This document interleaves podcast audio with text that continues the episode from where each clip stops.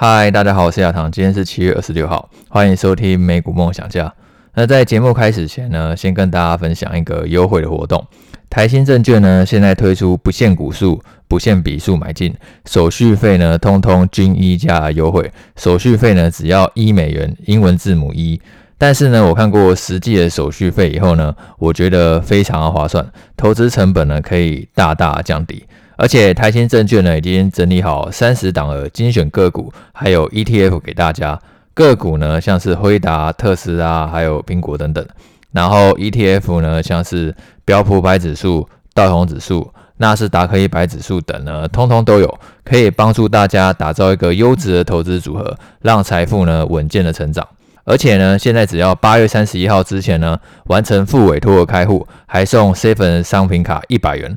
我把相关优惠内容呢都放在 Podcast 的资讯栏，有兴趣的朋友呢就记得一定要把握这一次的活动，千万不要错过喽。那我们来讲一下过去一个礼拜呢美股的表现。呃，今天醒来大家最震撼的消息应该是沃尔玛呢，它就忽然呢闪电攻击，然后呢又还没有公布财报，它八月才公布财报，但是它先公布一个讯息说呢它要下修财测，然后我看盘后股价就又下跌百分之十。因为沃尔玛它之前已经下修过财测了，它在今年二月的时候呢，也就今年刚开始的时候呢，它预测呢全年的每股盈余呢会小幅的成长。可是到五月的时候呢，他觉得因为库存太高了，然后呢通膨呢有排挤到支出，所以他下修了全年的每股盈余成长，下修为衰退百分之一。那昨天呢，他又再一次的去下修那个财测，他预估说呢，今年的每股盈余呢会衰退百分之十三。从衰退百分之一到衰退百分之三，是一个非常大幅度的下修，所以呢，也导致呢沃尔玛股价呢就盘后大跌，然后当然很多零售股呢也就跟着遭殃，像是好事多啊、亚马逊或 Target 等等呢，都是至少大跌百分之四到百分之五之间。那沃尔玛它是预计说呢，这第二季的营收啊会衰退百分之十三到百分之四，然后全年度的营收呢会衰退百分之十一到百分之十三。那我认为呢，这个就隐含的预期就是说呢，下半年呢库存改善的空间可能并不会那么快，也就是说，也许它营收衰退的幅度呢会有所收敛，但是可能并不会如原先预期所讲，就是会飞转然后迅速的恢复，而是可能会是一个比较缓慢的改善。那下修财测的理由其实跟五月呢是差不多，主要就是因为他现在手上的库存呢真的是太多，所以他必须呢要去降价清库存。因为消费者他受到通膨升温的关系，所以他变成把支出呢集中在购买那个日用必需品。可是像是一些非必要品，例如像是衣服啊，然后家居用品啊、家电等等的库存呢是非常非常高的。沃尔玛在五月的时候公布财报啊，那时候营收呢大概成长百分之二。可是库存呢成长了百分之三十二，所以库存增加的速度啊是远远超过营收成长的速度。那这种情况一定是难以下去的嘛，所以沃尔玛它势必一定要去降价呢，促销，然后清库存。那这样的话就会去打压就是全年利润的空间。那现在清库存的时间呢是比那个经营层原先预期呢还要来得更长。原本它是乐观的预计说，就是全年每股盈余呢只会衰退百分之一，那现在就直接衰退为百分之十三了。那在前面几集我们都有讲到说，接下来因为财报季就要展开嘛，那其实除了沃尔玛以外，这个礼拜呢，我觉得算是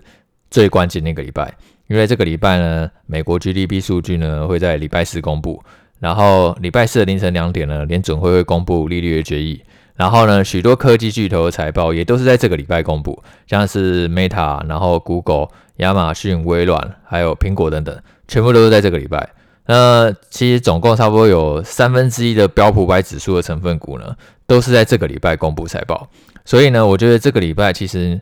应该大概就可以知道说下半年获利前景到底是怎么样。虽然说今年标普百指数最深已经下跌百分之二十四嘛，那我们在前面几集也都有跟各位强调说，其实财报季呢可以拿来当做一个测试股价底部的一个催化剂。假设说之后呢，下修财测，然后或者说是获利不如预期，可是股价却大涨的话呢，我们会视为是一个底部的进场的讯号。可是如果股价它是继续往下挫了，那我就会认为说，可能股价还没有完全反映获利衰退。那目前看起来，沃尔玛是直接跳空大跌百分之十嘛？那我自己的话，当然就会比较保守一点看待，等于说股价可能还没有完全反映获利衰退的利空。虽然说现在标普五百指数已经差不多下跌百分之二十几嘛，但是这个主要是反映估值上的修正，因为今年以来联准会它已经这个利率呢已经从原本百分之零，然后现在已经预计呢年底呢会升到差不多百分之三点五左右，是一路呢快速升息的过程，所以股市的估值呢必须修正。那其实从过去经验来讲的话，当股市的估值修正完以后呢，接下来要面对的是盈余的修正，也就是说，盈余的下修会不会让股指呢又更进一步的下滑？而在过去几次盈余衰退经验当中啊，其实美股它之所以很快回转啊，都有一个很重要的关键，就是因为呢，联准会货币政策它可以适时的放软，所以呢，让这个企业获利衰退的过程呢，对于股市的冲击呢比较没有那么大。如果你看过去几次，盈余衰退的循环化，像是二零二零、二零一八、二零一五，联准会它都可以去出面呢，适时的去支撑股市。那现在大家会比较关心的一个点，就是说，因为毕竟通膨它还是在一个比较高水位的水平上嘛，也就是说，通膨它还是在百分之七、百分之八左右。那当然，大家多少会担心说，那联准会它真的有办法再重新把这个资金放出来，然后去让股市呢可以去度过这个企业获利衰退的冲击嘛？这个就是在。这个礼拜四凌晨两点呢，我相信会有更多的线索。那这一次会议期市场已经预期说就是会升息三码了，重点是之后它到底要怎么升息？现在市场其实已经在预期说，它随着这一次七月会议升息三码，然后九月升息两码，然后十一、十二月各升息一码，然后明年初就会开始转为降息了。那联准会它是不是真的能够满足这样的期待？然后呢，就是去放软说未来升息的步调。那我觉得这个会是影响股市变动一个很重要的关键，也是股市行情可以继续走下去的关键。因为从沃尔玛财报来看的话，其实库存这个去化速度啊，并没有原先预期那么乐观。然后所以说，如果你要去减少这个获利衰退对于股市造成冲击的影响的话呢，那势必呢这个货币政策面呢要。可以去宽松，才可以去平衡这一个对于股市的冲击。不然的话，也许这个股市呢，就还是会有继续往下探的空间。那现在股市也许呢，可能就只是一个下跌过程当中的反弹。因为其实我觉得，对于多数人来讲，包含我，其实最困难的点，就是因为呢，股市下跌过程当中啊，它一定会有无数次的反弹。像是其实两千年网络泡沫的时候，那一次的熊市，应该算是。在过去几十年当中，算是蛮痛苦的一次，因为其实熊市的平均的持续时间呢、差不多可能就是半年到一年半左右。可是那一次整整跌了三年，从两千年的那个泡沫顶点，然后一路跌到最低点呢，跌到二零零三年，总共花了三年的时间。可是这三年呢，总共出现了八次呢，至少百分之五的反弹，然后甚至还有将近百分之二十的反弹。可是最终股市又会再度去破底，然后继续往下杀。所以我觉得股市最渣的地方就在这里嘛，你可能偶尔会发现它有好表现，然后就愿意给它机会，然后想办法还要继续破底下杀，然后让你的资金又进一步的缩水。那其实过去两个礼拜来讲，美股它已经从低点反弹不少嘛。那现在其实也没有人知道说未来到底是会不会真的就破底嘞，还是说这只是一个比较涨多的回调？那我觉得这个礼拜一连串的数据呢，就是一个蛮重要一个线索啊。联准会会议，然后科技巨头的财报，还有美国第二季 GDP 的数据，那应该就会对下半年的行情呢会产生一个蛮大的影响。那除了沃尔玛它忽然突袭大家，然后连续两次下修财测，然后让整个零售股吓怕以外呢，昨天呢公布财报了，还有那个恩智浦。那恩智浦它是全球车用晶片大厂，那这一季呢，它营收呢又再创历史的新高。而且他说，不管是汽车工业或者说是物联网啊，这些市场的需求都还是非常的强。他对于长期的成长呢，还是依然非常有信心，并且他也预计说，第三季的营收呢会再创历史的新高。那其实恩智浦这一次的财报就跟我们过去看到产业趋势呢是类似的，就是不管是例如台积电啊，或者说是艾斯摩尔，然后或者说是恩智浦等等，就是他们几乎都有提到说，就是车用晶片的那个成长的轨道呢是非常明确的，因为电动车的普及呢一定会带动那个车用半导体含量的提升。那我自己在选股的时候，我会比较去关注这一块啦。关注的是说，虽然说现在这些公司可能受到利率上升冲击，导致呢估值有所下修，可是呢，其实未来展望呢并没有很差了，就不会像是沃尔玛它还在这种去库存的阶段，它反而甚至可以去上修财测这些公司呢，就比较会引起我的注意。那除了恩智浦以外啊，几个车用晶片大厂，像是意法啊，或者说是英飞凌，或者说是安森美，其实我都会是会去留意的。因为其实像是艾斯摩尔，他在上个礼拜他有公布财报啊，那艾斯摩尔他就有提到说，他虽然是那个消费型电子啊，是很明显在走弱，不管是 PC 啊，还是智慧型手机，都已经出现放缓。可是高效能运算还有车用需求呢，是非常强的。他觉得这个车用晶片含量呢，会在未来呢成长四到五倍。那我刚刚提到一些车用晶片厂商呢，我觉得它未来持续受惠的几率呢，自然也会非常的高。那讲到车用晶片，那当然就一定要讲一下特斯拉嘛。那特斯拉它在上个礼拜公布第二季的财报，就你不得不说还是非常的厉害，因为。其实这第二季财报应该会是特斯拉它表现最差的一季，因为四到六月呢，其实整个上海呢几乎都是处于封城的状态，所以呢，这个特斯拉那个产量的下降呢是可以预期的。那第二季的营收还有毛利率呢，也确实呢都比第一季呢出现一个明显的下滑。可是我觉得最厉害的就是特斯拉，它也是预估说呢，就是全年的交车量依然可以成长百分之五十。那我觉得这就等于在暗示说，下半年的产量成长呢会非常的快，等于说呢，它可以去足以弥补第二季呢减少的产量。马斯克是预估说年底的那个单周产量啊，可以拉到四万辆，从现在三万辆，然后拉到至少四万辆。他现在其实还是只是担心说那个需求太强，然后产量跟不上而已。然后很多人关注特斯拉的点，应该并不只是它的交车量，也还很关注它那个自驾软体的发展。而且前阵子那个特斯拉那 AI 部门负责人卡法西呢，他又选择离开嘛，所以其实分析师也有在担心说，那这个会不会对于那个特斯拉自家业务的发展呢，会有受到一些影响？那马斯克他是强调说，就是这个自驾车业务进展呢，还是会非常的顺利，而且他很有信心，就是觉得呢，这个全自动驾驶啊，有机会呢就在今年上线。那现在使用这个特斯拉自驾软体啊，北美差不多有十万名的车主，那目标是希望今年底呢，他就可以向所有北美的客户呢去发布。然后如果有获得监管部门批准的话呢，他也有机会呢会在欧洲发布。也就是说，他对于这个自驾业务的发展还是非常的乐观。所以整体财报来看的话，不管是电动车或者说是自驾业务，我觉得并没有什么就是让人家觉得说，哎，好像表现并不是很好的地方。唯一很多人在说的点就是说，因为特斯拉他把那个百分之七十五的比特币给卖掉，然后差不多换到九亿多美元的美金，然后很多人就说这个是高割离席，就割韭菜嘛。但是其实你去看那个特斯拉他投资那个比特币的成本的话，其实是没有什么赚到，反而还是有点小亏。那马斯克他说他卖掉比特币的原因，并不是说对于比特币不看好，而是因为他考虑了那个第二季那时候上海封城嘛，所以呢，他整个是停产的状况下嘛，为那个营运呢带来很大一个不确定性。所以呢，他为了让这个现金最大化呢，他就把那个比特币换成现金。然后马斯克他自己也有说，就是特斯拉的核心目标就是发展电动车，然后太阳能面板，还有太阳能储电系统，然后为人类呢创造可持续的文明。加密货币呢就只是玩票性质了。那我觉得这个对于特斯拉当然是件好事情嘛，代表马斯克他还是愿意专注本业，而不是呢真的就去币圈，然后当个炒币仔。那我觉得这个对于特斯拉本业发展呢就没有任何的好处。然后就是也告诉大家一件事情，就是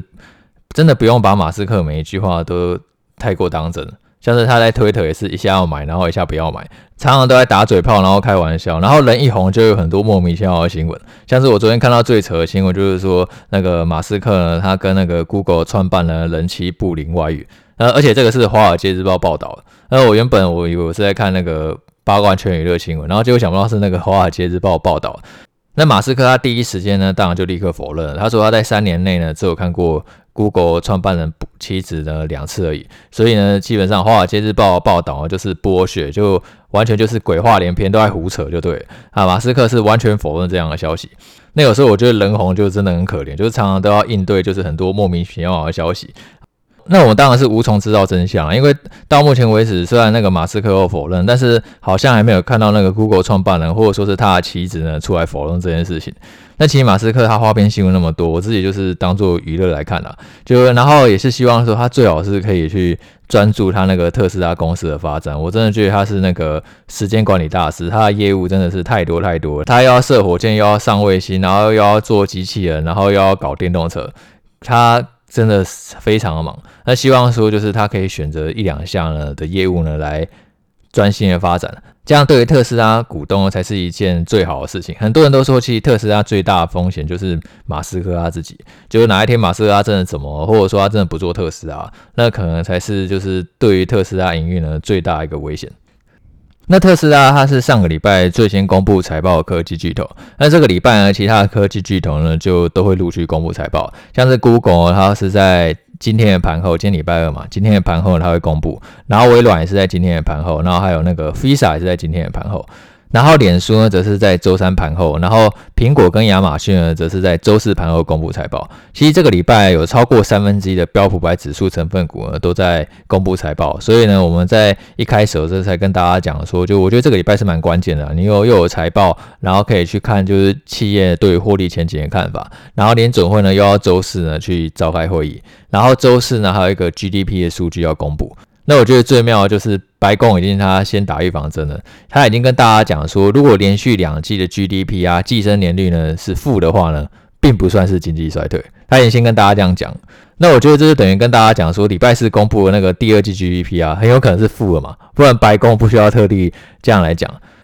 那我觉得白宫讲的也并不是完全没有道理啊。连续两季的 GDP 都是季增年率为负，到底算不算经济衰退？美国它有一个就是全国经济研究所叫做 NBER，然后它就是专门去定义呢什么是经济衰退，然后它会去事后认证就对了。等到这个经济研究所出来跟大家讲说经济衰退真的出现，通常股市已经跌完了，因为它要认证这个经济衰退呢是一个严谨的过程，可能至少要花半年到一年的时间。然后各位如果就是常常上一些总经网站的话，一定都会看到说，可能某一个特定区间段呢，它是灰色的，那个就代表是那个经济衰退时期。然后就是由这个美国的这个经济研究所呢去认定的。然后白宫呢说，他并不觉得说这个恩本，他会去认定说这一次连续两季的衰退呢是经济衰退，因为他说这个失业率现在还是只有百分之三点六，就是。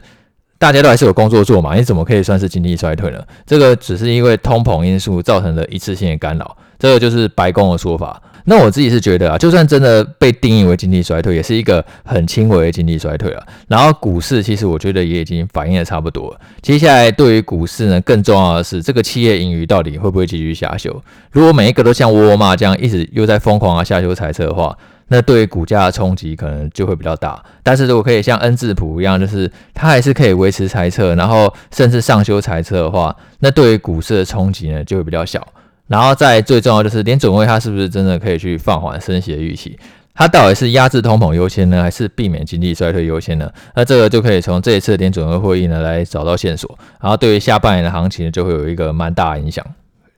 那最后讲一下我对微软、苹果、亚马逊。还有 Google、Meta 这些公司发布财报的一些看法。那我自己会觉得说，微软跟苹果的财报呢，应该是比较不需要担心的，因为他们那个软体的部门，我基本上我觉得还是会产生一个非常可靠的现金流。然后亚马逊呢，因为沃尔玛影响关系，所以呢。的确有可能就是让亚马逊会再次的去下修猜测，因为它等于这个去库存的时间呢就要再拉长。当然，同时亚马逊它还是有那个很强那个云端业务呢在推升利润啦，所以影响来讲的话，我觉得并不会像是沃尔玛一样那么大。然后最后就是那个 Google 跟 Meta 这两家数位广告公司嘛。那上礼拜已经有一这个数位广告公司 Snap 呢先公布了财报。那 Snap 这次公布的财报就真的只能用非常烂来形容，因为他在五月的时候他已经下修过财测，然后当时是预计说营收可以成长百分之二十到百分之二十五。然后结果呢，上个礼拜呢公布财报的时候，营收只有成长百分之十三，这个是创下有史以来最慢的成长速度，所以它当天的股价就直接跌四成以上。那他自己说营收衰退那么快原因，主要是因为就客户广告预算啊缩减是比他原先预期呢还要快上非常多，所以你看那个 Snap 的股价几乎是完美的那个梯田，就是发布财报就跳空一次，然后发布财报就跳空一次。他在五月底的时候股价已经先跌四成了。然后结果上个礼拜四，它竟然又可以再跌四成，就表现呢是非常的低迷。那当然，其实这个就会让人家去担心说，Google 还有 Meta 会跟着受到冲击。那我觉得数位广告其实它还算是一个大者很大的市场了，所以我觉得对于 Google 跟 Meta 的冲击比较不会影响那么大，特别是对 Google 影响，我觉得会来得小上许多。Meta 我就比较没有那么肯定，因为 Meta 的话，其实它跟 Snap 一样，他们都受到一个。抖音很激烈的竞争，他们其实这几个都在争夺用户的时间嘛。那你用户花在你平台上的时间越少，你可以获得预期的广告收入自然也会越少。但是 Google 的话，虽然它 YouTube 的部分也会受到那个抖音的竞争，但它自己本身那个搜寻广告的收入，我觉得是比较不会受到影响，因为因为这个主要跟那个人的行为有关。我们会上 Google 搜寻啊，都是我们主动想要去找东西，然后去搜寻，然后跟那个 Snap 啊，或者说是抖音，或者说是那个。Meta 比较不一样的是，比较像是一个被动式的去接收讯息。我觉得一个是主动想要去接收讯息，然后一个是被动接收讯息，这个带来的广告效果呢，其实是不太一样。那除了因为客户广告缩减预算呢，缩减比原先预期还要快，所以让 Snap 呢在第二季的财报呢表现是不如预期的，而且他还烂到说，就是他没有给出第三季的猜测，因为等于说他先给没有用嘛，就是会继续下去，他这一次已经不敢给了。那我觉得也是因为这个原因，就导致股价跌得更多。但是就是在这个时候，Snap 他又去宣布了，他要去买回五亿美元的库藏股。那其实，在前面几集 p o c a s t 啊，我都有跟各位讲了，说就是买库藏股对公司是一件好事情嘛。可是对于 Snap 来讲话，我就不会这样看，我觉得很有可能反而会是一件坏事情，只是在浪费公司的资金而已。因为 Snap 其实到现在还是处于一个营运亏损的阶段，而且自由现金流也是负的。变成说，公司它本身是并不能够去产生现金的。然后在这种情况下，你还要把你本身宝贵的现金，不是拿去研发，不是拿去生产，而是拿去呢去买股价护盘。那我就会觉得这是一个比较负面的行为，等于说很有可能钱是会白丢了。然后你自己去看它那个内部的买卖情形的话，Snap 它内部人还是在疯狂的卖股票，他从来没有买进过一档股票。然后又自己又去用公司的现金来护盘这个股票，我觉得这是一个比较那个不 OK 的行为啊。因为其实回购并不代表说股价一定就会上涨。像是我觉得最近一个蛮典型的例子，就是之前有一个人工贷款平台叫 Upstart，然后它在去年股价也是被炒得很凶，被炒得很夸张，好像它就是未来一样。然后后来股价也是跌得非常惨，从四百美元然后跌到差不多一百美元。然后那时候经营层就说他要去买库藏股，然后因为他认为股价已经低估了。那各位知道现在股价多少钱吗？现在阿 p 斯 s t a 股价只有二十五美元，等于说已经从四百跌到一百，想要跌很多，结果又现在又跌到二十五元。那这样的话，其实经营层他在一百元买库藏股的行为，等于这个意义就非常的小嘛。那现金全部都是打水漂了，平白无故呢去浪费钱，那这个就是会让股东权益呢受到伤害的行为。而且呢，其实 Upstart 跟 Snap 一样，就是你都知道股价跌那么惨，那你内部人怎么不花自己的人去去买呢？他们到现在都还是没有买过任何一档股票。所以我在上一集呢有分享过，就是最近内部人有在持续买进的股票，我觉得这样是一个比较有说服力的，因为等于说内部人他愿意花自己的钱，然后去买进股票，才代表说你真的认为公司低估了嘛，而不是只是打嘴炮说我要买库藏股。那我觉得这个说服力呢是差了非常的多。好，那今天就先讲到这边，我们下次见，拜拜。